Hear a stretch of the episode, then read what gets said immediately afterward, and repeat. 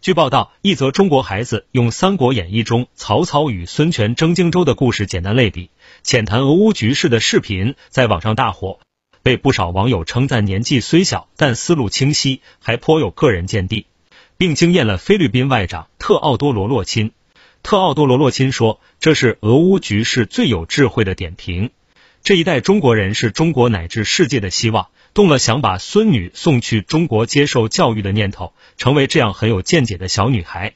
一个穿着校服的中国小女孩被爸爸问到如何看待俄乌局势。虽然这个问题看起来对于学龄儿童来说有点超纲，但这个孩子只是稍微思索一番，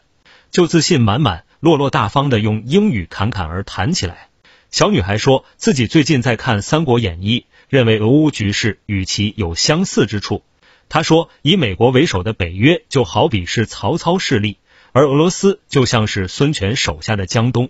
乌克兰则是兵家必争之地荆州，夹在他俩之间，不断撩拨着前两者的神经。”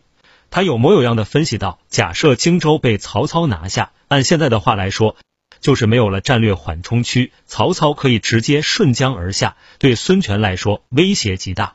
孙权对此寝食难安，心想不能坐以待毙。”赤壁之战由此爆发。小女孩说：“看看今天的俄乌冲突，和三国时期没有任何区别。北约想在乌克兰搞东扩，被逼进家门的俄罗斯同样也不能坐以待毙，因此爆发了俄乌冲突。”当被追问乌克兰总统泽连斯基的下场时，小女孩眼睛滴溜溜的转，鬼灵精怪的来了一句：“想想刘从北。历史上，父亲刘表急火攻心而亡后，刘琮在投降派的怂恿下。直接向曹操不战而降，令后者不费吹灰之力就取得荆州，随后逐渐消失在历史舞台上。当然，用三国完全类比俄乌局势肯定不够严谨，但小女孩能够认识到，俄乌冲突的本质在于以美国为首的北约不断东扩，并联想到自己从《三国演义》中学得的道理，